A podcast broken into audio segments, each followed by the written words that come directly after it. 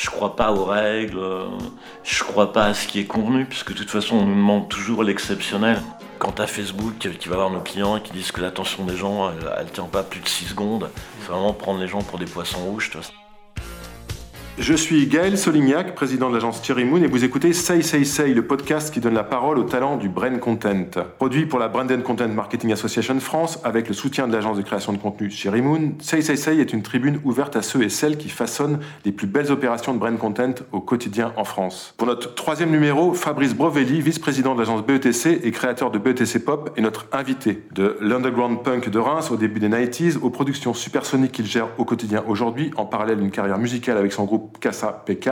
C'est un parcours iconoclaste d'une personnalité qui ne l'est pas moins que nous allons parcourir avec lui aujourd'hui. Bonjour Fabrice et merci de nous recevoir aujourd'hui chez toi. C'est très sympa de te retrouver dans ton intimité, au milieu de ton salon, de tes disques, de tes guitares et de tes flats Eric, euh, allongé dans ton canapé. Première question, très simple. Y a-t-il un fil rouge évident dans ton parcours professionnel, toi qui as démarré comme stagiaire euh, en, rentrant euh, la nuit dans les studios de PETC pour faire des enregistrements punk et aujourd'hui donc en charge de toute la prod de PETC C'est quoi ton fil rouge? En fait, il n'y a pas de fil rouge. Il n'y avait pas vraiment de plan de carrière, mais c'était même pas en tant que stagiaire. C'est que je braquais la nuit le studio de Young et Rubicam. Et d'accord, c'est vrai que je montais des clips pour, comme La Souris des ou des groupes comme Varumjo qui étaient comment les mettre à penser euh, des berruriers noirs ou de cette scène un peu engagée, euh, punk, vraiment, tu vois. C'est un accident de parcours et je me suis retrouvé dans la publicité, voilà. Et j'essaie toujours de garder cet œil euh, d'accident de parcours, profiter de la chance de là où je suis, euh, d'essayer de me surprendre déjà moi-même. Et, cet esprit punk euh, au, quotidien, comment, comment tu le fais vivre quand tu fais des campagnes pour Peugeot ou pour, pour des marques de cosmétiques ou pour LVMH Je ne sais pas si j'essaie de faire vivre l'esprit punk, j'essaie de faire vivre le côté où en fait je crois pas aux règles, je crois pas à ce qui est convenu, puisque de toute façon on nous demande toujours l'exceptionnel. Si ça me surprend moi, si ça me touche moi, je me dis que ça peut toucher les autres. Dans le punk, il y avait un côté euh, fais-le toi-même, donc euh, même si tu sais pas jouer de la guitare ou de la batterie, tu vois, euh, monte sur scène et fais du bruit, quoi. Je sais pas comment tu le traduis en image ou en publicité, mais j'ai toujours été attiré par ce qui était le moins inoffensif possible.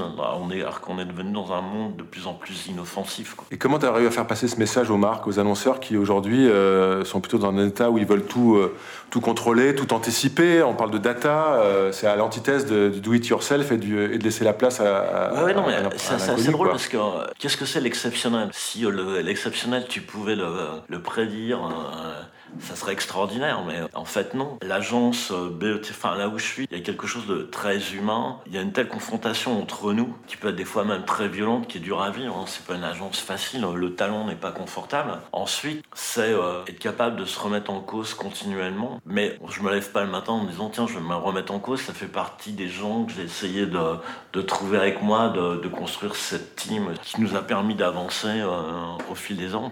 Qu'est-ce qui explique pour toi le succès de BETC euh, phénoménal Je crois que vous êtes aujourd'hui 1200 en France. Euh, je me rappelle d'une époque où vous étiez une centaine. Aujourd'hui, vous êtes un peu la référence de la créativité et en même temps de l'excellence de la fabrication. Qu'est-ce qui fait votre différence par rapport aux autres grosses agences? C'est-à-dire qu'il y a vraiment une confrontation déjà entre nous que les gens ne peuvent même pas s'imaginer. Même quand un film est vendu, quand un film est tourné, on dit bah non, la fin est mauvaise, on va la refaire. Alors que le client est content, alors que le client achète la création, jusqu'au bout, quand on a une conviction, on la lâche jamais. On a réussi à créer cette relation de confiance, mais cette relation de confiance, elle n'est pas euh, cool. Si on arrive déjà à passer les premiers barrages entre nous, on se dit que ça devrait passer de l'autre côté, quoi. Je pense que c'est ça qui fait le succès de BOTC. Après, il y a vraiment une réflexion, mais à tous les niveaux, que ce soit dans le planning stratégique, dans la création, dans le commercial, et après comment tu le fabriques. À chaque checkpoint, tu vois, il y a quelqu'un qui va remettre en cause ce que tu racontes. L'entertainment, ça prend la forme aujourd'hui de BETC Pop chez vous. C'est un peu l'entrée sur la musique et sur les talents euh, de la musique euh, ou du cinéma, non, sur les, productions. Qu'est-ce que ça apporte à, la maison BETC, cette structure un, peu iconoclaste? BETC Pop aujourd'hui est devenu Général Pop parce qu'en relation avec les magasins généraux. Et en fait, euh, pour moi, c'était important de fusionner tous les services de prod sous le même maillot et la même entité pour que chacun nourrisse les mêmes ambitions. Ensuite, je pense qu'on est nombreux, puisqu'on ça regroupe une centaine de personnes, et que c'était important aussi qu'on puisse euh, y mettre quelque chose de personnel qui tous les matins nous motive plus et nous, oblige à être meilleurs dans notre travail en y mettant cette part de joie, cette part mais aussi de combat euh, quand tu choisis une musique ou quand tu choisis un réalisateur. Plus on y a réussi à mettre du personnel, plus on a réussi à toucher l'universel, j'ai envie de dire. Parce que euh, ça faisait partie de nos vies, que c'est, intimement lié à ce qu'on est, à ce qu'on fait. Et du coup, euh, c'était comment, euh, fort de ce que nous sommes, comment on pouvait le mettre au service des marques. Mais on s'est pas élevé un matin en disant, tiens, on va créer un truc d'entertainment, ça faisait déjà partie de nous. On l'a juste remarqué pour le mettre dans l'agence et que ça soit au service de nos clients. D'accord. Je me rappelle de, cette campagne avec David Bowie à, Venise, euh, les, bébés évians, euh, cette reprise de We Will Rock You de, Queen. Est-ce que tu penses que vous avez un rapport différent avec les talents de l'entertainment du, fait de l'ADN de, ton parcours? Est-ce que ça y participe ou est-ce que tu crois que c'est un hasard qui fait que vous avez eu des campagnes où l'entertainment a eu un, point important? En fait, c'était pas calculé. À chaque fois qu'on était sincère, on a réussi à faire des trucs incroyables. Et à chaque fois qu'on a essayé de jouer le jeu d'un client ou d'un festival, en fait, on s'est toujours planté. Donc plus on est sincère, mieux on est. Et euh, ensuite, l'avantage d'avoir eu euh, du vécu et que les gens avec qui euh, tu peux encore travailler ne sont pas morts, ça nous a permis d'être connectés avec Bowie, mais avec tout un tas d'autres personnes. C'est des relations qu'on a entretenues, qui, ont été fondées sur le respect, sur le, travail qu'on a produit avant. Ce qui fait qu'aujourd'hui, même si le monde est grand, ça reste un tout petit milieu. Tu vois, la musique ou l'entertainment, tout, tout le monde se connecte. Est-ce que tu crois qu'on peut encore capter de la sincérité quand on travaille avec une personnalité de l'entertainment, ou est-ce que tu penses qu'il cachetonne euh, et qu'on est euh, condamné à avoir des opérations qui, sont faites que pour des chèques, euh, qu'il n'y ait pas derrière des envies partagées de collaboration. Tu peux pas faire de généralité, chaque projet est unique et chaque projet est un objet en soi. Si tu vois la collaboration qui s'est passée avec Rhône, avec la Société Générale par exemple dernièrement, c'est parti de l'idée d'un morceau, j'avais fait écouter des notes de piano, ça constituait d'avoir une musique de pub qui est devenue en fait une œuvre symphonique de, je sais plus, de 12 ou 13 minutes. Mhm avec 80 musiciens, qui s'est retrouvé en tête euh, d'iTunes au moment de la sortie, qui a trouvé son public sur quelque chose qui était absolument pas formaté. Et ça a touché les gens bien au-delà de ce qu'on imaginait. On a vraiment suivi euh, les commentaires parce que du fait que d'un coup, euh, Ron travaillait pour en plus une banque. À part un qui a dit Ah, c'est dommage qu'il soit vendu à une marque, il y en a un autre qui lui a répondu que les troubadours se vendaient aussi déjà aux seigneurs. Je pense que c'est vraiment la relation humaine qui fait la différence. Et Erwan, enfin, Ron, c'est quelqu'un que moi je connaissais depuis plus de dix ans, tu vois, donc. Euh, on se ment pas entre nous. D'accord. Il y a un respect mutuel, mais je suis pas dans la fascination. Et ce genre d'histoire de collaboration, ça part donc d'une synchro pour une pub qui après sort et arrive sur iTunes, donne du contenu, euh, etc. Est-ce que tu crois qu'aujourd'hui, le, le, brain content euh, est un arc narratif en tant que tel, ou est-ce que la publicité, encore pour toi, doit être au cœur du brain content? Aujourd'hui, on est plutôt dans une guerre d'occupation de terrain, et c'est à celui qui le fera le plus de bruit. En plus, c'est très compliqué de mesurer la réalité de l'audience, parce qu'en fait, il suffit de payer pour avoir des vues, donc tu sais pas si vraiment ça a été vu, tu sais pas si vraiment ça a été impacté. Je pense que euh, la publicité euh, doit créer un ressort émotionnel. On est à un virage. je pensais qu'Internet rendrait les choses plus intelligentes et en fait elle les a rendues encore plus bêtes.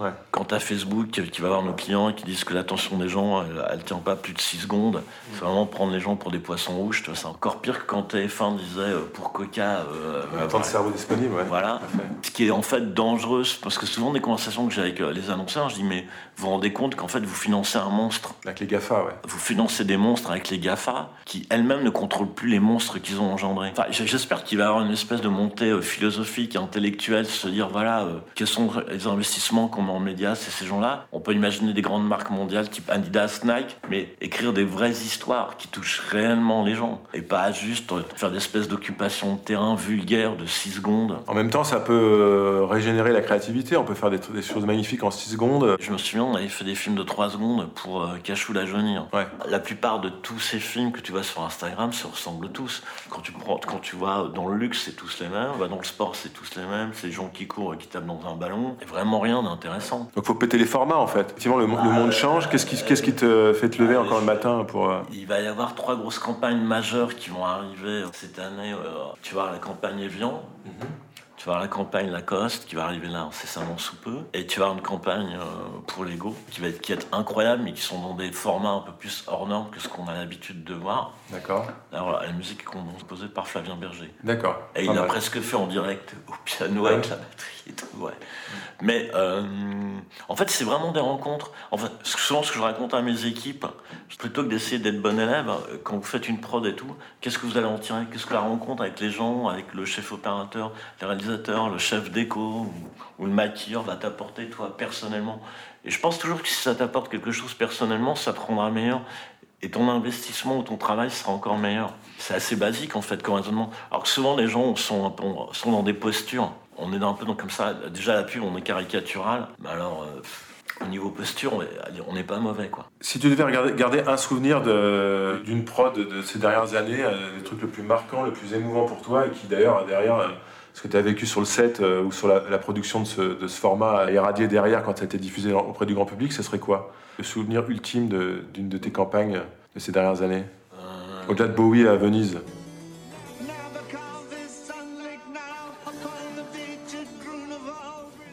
Non, mais euh, Bowie, c'était assez drôle parce que euh, je reçois le script dans la nuit. Euh, je vois écrit quand même David Bowie qui doit jouer du clavecin avec une perruque et tout. Et on avait rendez-vous le lendemain matin à 8h. Je t'en discute avec Rémi. je dis j'arriverai un peu avant quand même pour se mettre d'accord, c'est quoi le discours Rémi arrive juste à 8h, on est obligé de monter dans l'ascenseur. Il me dit T'as une idée pour Bowie? Je dis Ouais, faut que je vérifie deux, deux, trois trucs quand même, tu vois. Puis euh, Rémi a cette faculté de te pousser dans le grand bain, tu vois. Enfin, Rémi Babinet, le fondateur de l'agence. Il dit Bon, bah voilà, on a David Bowie. D'ailleurs, Fabrice, euh, tu vois comment on peut faire? Je, dis Ouais, ouais. C'est un peu par l'ancien réseau punk Mhm.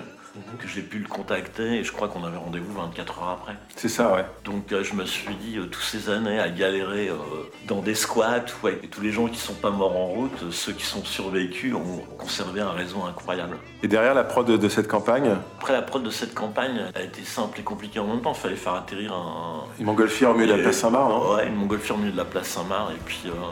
il y avait nos amis de Kering qui avaient mis des tonnes de publicité tout autour de la place Saint-Marc, donc il fallait enlevé en post-prod derrière. Il devait y avoir une jonque qui arrivait et puis euh, elle s'est ensablée, donc elle n'a pas pu arriver, il a fallu en trouver une autre euh, pour le plan final. Et Bowie, la collaboration avec lui, parce qu'en plus il a, fait, il a adapté le morceau pour euh, que la fin n'était pas la version originale. Non, non, elle est sortie ensuite après. Ouais, tout à fait. Il fallait que j'explique à Tony Visconti comment jouer comment refaire. Et je du coup, j'avais refait des exemples et tout, d'arpège au clavecin. Au début, on communiquait par, que par mail, et puis euh, je me souviens, mon assistante me dit Tiens, euh, il y a un mec qui s'appelle Anthony, qui est en anglais, qui va absolument me parler. Je dis Mais qui c'est? Anthony s'appelle Anthony en fait. Essaye de te renseigner, euh, qui c'est ce mec-là, tu vois. Elle me dit Anthony Visconti. Je dis Oh là, je prends dans la pièce à côté. Et euh, j'ai dit voilà, euh, il nous a envoyé plusieurs partitions, plusieurs maquettes, et puis on m'a dit bah peut-être cette gamme en mineur et tout, elle est vachement bien. Et voilà, dans la boîte. Et du coup, c'est dans la boîte et c'est sorti après en mix, donc tout, Vénitien mix, j'étais assez fier. C'est quand même la classe totale, ouais. Une petite pièce dans la légende de David Bowie, quoi, cette campagne. Ah et je me souviens aussi de We Will Rock You, je crois que quand vous avez eu les, quand vous avez réussi à négocier avec les ayants droit de Queen. Euh,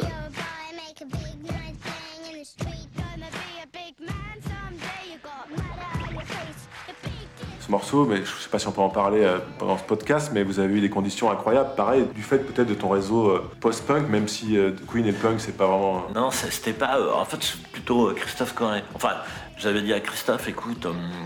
À l'époque, je crois que c'était EMI qui demandait un prix exorbitant. Je lui dis, il y a un truc qui n'est pas normal. Je lui dis, va à Londres et, prends rendez-vous avec Brian May et tout. Je dis, ah bon, tout le monde est un peu on l'a fait presque sans prévenir personne à l'agence. Il y a eu le rendez-vous avec le manager de Brian May en expliquant que c'était une chance pour eux d'être sur notre campagne et pas le contraire. Bien sûr. Et du coup, quand on est revenu avec, les accords signés, tu vois, en direct, en fait, personne ne croyait chez EMI. Il a fallu qu'on sorte le contrat. On leur a dit, bah, on n'a plus besoin de vous. Donc ça a créé un petit peu indifférent avec nous. Mais bon. Ça s'est arrangé après Ouais, ça s'est arrangé après comme cette prod avait été tellement compliquée, parce que les voix, on les avait fait refaire plein de fois. Au début, on voulait des vrais enfants euh, qui, ne savaient pas vraiment bien chanter, donc c'était vraiment dissonant, c'était horrible. Je dis quand même, euh, dans un écran pub, euh, ça te casse les oreilles, en plus, ils chantent mal. Donc on l'a refait avec des enfants, on va dire, professionnels en, Angleterre. J'étais, comment épuisé de cette prod, donc je pensais pas du, tout qu'on en ferait un disque, qu'on en ferait un clip que après que les marionnettes existeraient, euh, que ça serait décliné et tout. à l'époque, il y avait les Shoes qui vivaient à Bordeaux. Donc je, je revenais, euh, j'étais allé les Le voir. groupe euh, de Reims aussi Le groupe de Reims, ouais. Et je reprenais le train pour euh, Bordeaux-Paris. Et je me retrouve avec une classe euh, d'école, je sais pas, d'enfants de 8-10 ans, qui arrêtait pas de chanter toute la chanson We Will Rock You pendant tout le voyage. Et je me souviens, je rentrais, je dirais Christophe, je crois qu'il y a un truc à faire quand même. Il faudrait qu'on aille en studio. Et euh, la première maquette était une version très euh, chemical, très breakbeat qu'on avait. et J'essaie de la retrouver, voilà, faut que je regarde dans mes archives. Et après, on a fait une version plus conforme. Ah, l'idée vient de là en fait. Dans, dans le TGV, des gamins chantent We Will Rock You Ouais, à tue-tête, ouais, et t'as je- l'idée comme ça. Je dis à Christophe, il y a un truc à faire, parce que c'est pas, pas normal, tu vois. Génial. Ressentir les émotions, ressentir le truc, plutôt qu'essayer de les calculer ou de les prédire. Je me suis pas... Du coup, quand après on a fait euh, le clip, c'est pareil, il s'est fait comme ça, euh, un peu dans un coin, personne n'y croyait. Mais toi, c'était vraiment des engagements personnels, tu vois. Et vous avez vendu des disques d'ailleurs, après c'est devenu un, un- un hit. Ah, c'est devenu un hit, euh, on, en... sur iTunes, euh, on a vendu euh, presque 2 millions presque 2 millions. Ouais. en physique à l'époque. Incroyable. Et je crois que ça avait été numéro 1 en Thaïlande ou à Taïwan, je sais plus, enfin tout. improbable. Ouais. Et ce titre continue d'être joué continuellement dans plein d'autres radios, euh, parce que comme euh, maintenant on peut euh, tracer grâce à Google Alert tous les trucs, ce titre continue d'être joué un peu partout. Et c'est un, peu la, la frontière entre l'advertising et le brand content. Cette, cette campagne elle date de quand? Des des débuts des années 2000 C'est 2004. 2004, ouais. Il y avait, eu Waza avant euh, de Budweiser, etc. Mais c'est partie de, de- de ces, de ces moments où euh, vous êtes un peu sorti des plates-bandes euh, traditionnelles pour a- arriver dans, un- dans- dans des choses qui deviennent des phénomènes de société et qui deviennent aujourd'hui brand content. Non, c'était aussi l'arrivée du, du haut débit, Internet, etc. La diffusion. Ah non, euh, on est en 2004 encore. C'est les prémices. Ouais, non, c'est t'as encore les chaînes musicales qui passaient Ah des oui. clips et qui passaient ce clip comme un clip. Ah, d'accord, ouais. Il, il a d'abord été diffusé euh, sur euh, MTV et puis à l'époque c'était MCM.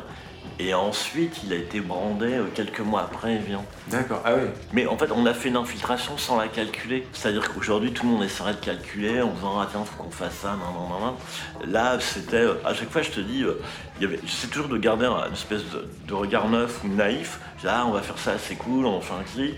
Puis le truc prend, à la fin ça finit sur une montagne, ah mais ça reprend un peu le logo d'Evian mais sans être Evian, ça finit, après on en refait un 30 secondes qui redevient une pub, après ils en ont fait des t-shirts, il y a eu plein de trucs, et ils ont ils l'ont décliné sur les bouteilles. euh, Et qu'est-ce qui fait que ton client te suit à ce moment-là? Parce que tu lui proposes quelque chose qui n'existe pas, et d'investir des sommes assez conséquentes. Le client il suit pas. Ah bon?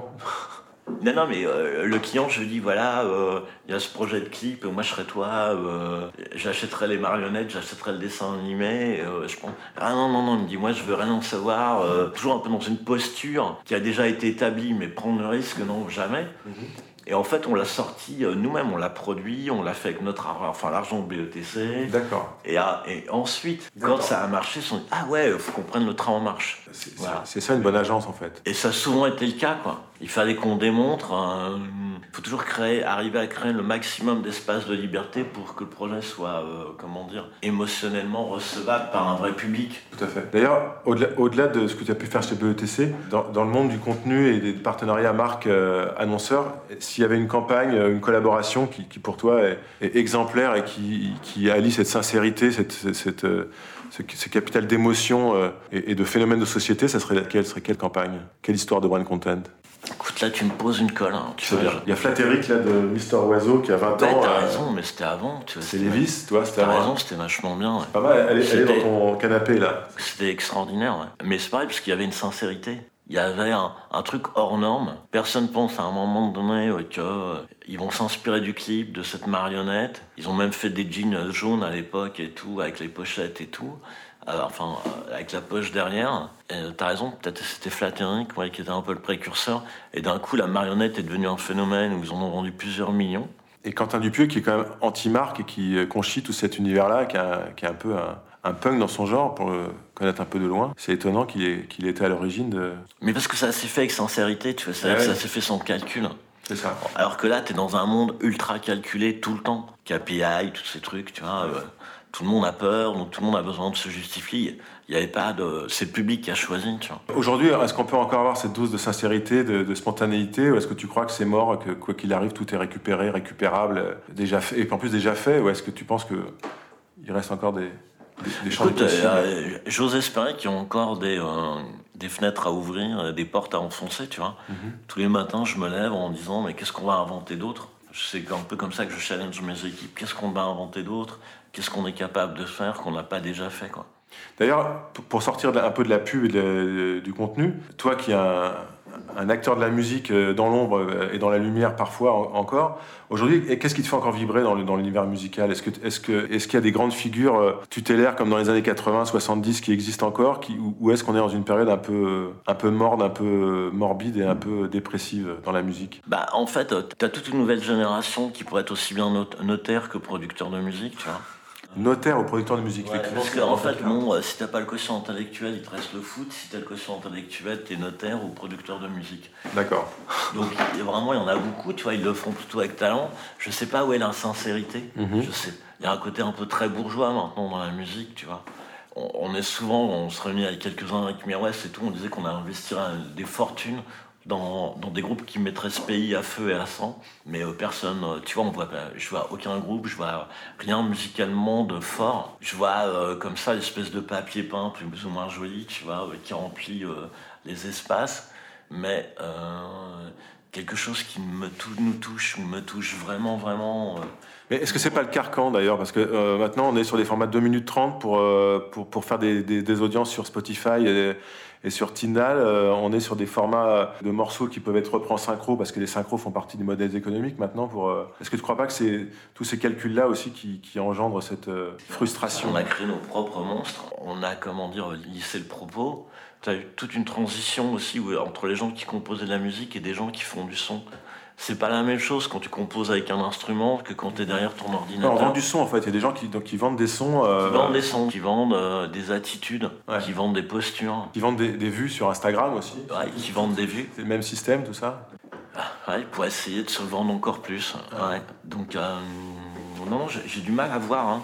Est-ce que tu crois que c'est de, la scène que viendra l'issue? De la vérité, de la scène, de, du stage je pense que je rêverais qu'il y ait un groupe qui soit sur aucun réseau social et qui soit juste euh, d'espèces de bouche à oreille euh, fait par euh, les fans. Pour l'instant, je vois pas grand chose. Hein. Qu'est-ce qui t'excite en ce moment d'ailleurs? Si tu devais citer un ou deux groupes, un ou deux artistes qui sortent un peu du lot, est-ce qu'ils existent et qui sont-ils pour toi? C'est une bonne question. Tu vois, il y a en fait, je, je, reviens plus à des choses plus. Euh, le néoclassique par Nils Fram, ce genre de choses. Je me dis, tiens, c'est vraiment plus excitant parce que tu reviens à l'instrument, que les morceaux peuvent faire 11 minutes, tu vois, ou 2 minutes. Enfin, t'es dans une formation classique qui évolue.